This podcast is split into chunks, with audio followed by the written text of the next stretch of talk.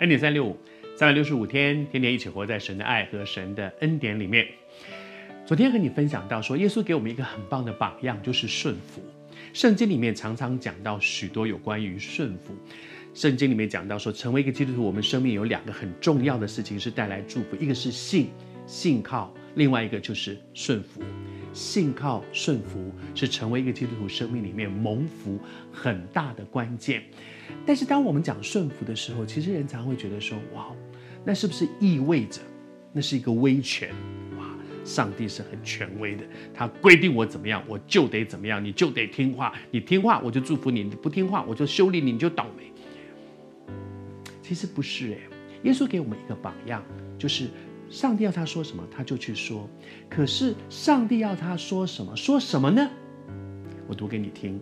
他说：“我知道神天父的命令就是永生，所以我照着他的话去做，是因为我相信他要我去做的事情是一个给我带来祝福的，是一个永恒的生命。你看，成为一个基督徒，在我们生命当中有很多的恩典，但是有一个很大的恩典是什么？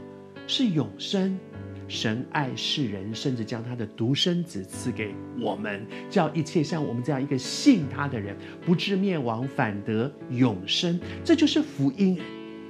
你知道这一段经文里，耶稣告诉我们说，他知道上帝的命令是要带我们进到那个最大的祝福里面。他的命令不是一个威权，他的命令不是你不可以挑战我，如果你挑战我，我就修理你。不，他的命令是一个爱和。恩典，因为他知道什么是对我们最好的。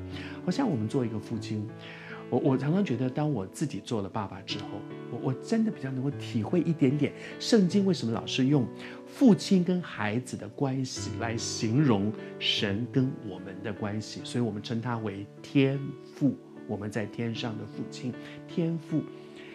我自己做了父亲，我真的能够体会，孩子还很小的时候，有的时候他们真的不太会分辨。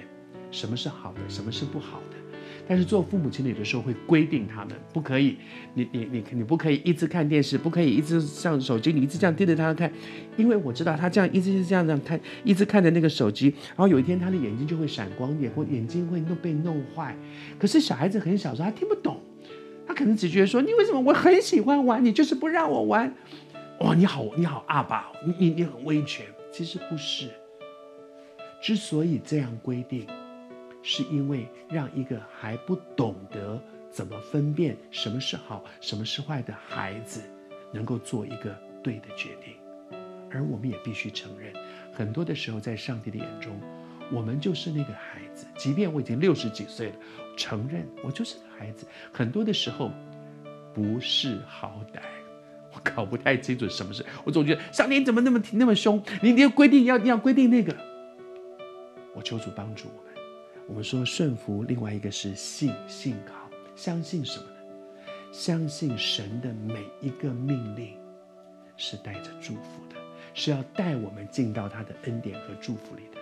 一开始我们说，每一天活在神的爱和恩典里面，但是如果我们明明知道神的心意是什么，我们偏偏要走到别的地方去，那就是我们自己选择走出神的爱和神的恩典。